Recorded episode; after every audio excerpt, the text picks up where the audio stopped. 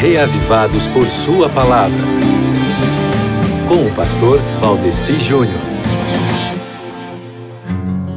Estamos aqui de volta mais uma vez com o nosso comentário diário da Bíblia, capítulo por capítulo, acompanhando o projeto Reavivados por Sua Palavra. E a proposta de leitura para todos nós hoje é o capítulo 9 do livro de Esdras, amigo ouvinte.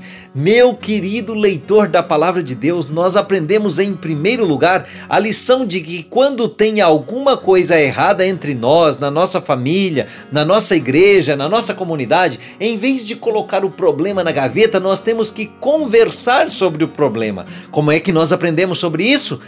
Leia Esdras capítulo 9, versos 1 e 2. Na sequência, uma outra lição que nós tiramos aqui do livro de Esdras, é, nesse capítulo aqui, é que esse capítulo nos ensina que nós não somos de ferro. Sabe quando você às vezes, às vezes recebe uma notícia assim tão trágica ou quando é apresentado para você um problema tão grande que você fica tão chocado a ponto de se imobilizar e ficar sem saber o que fazer?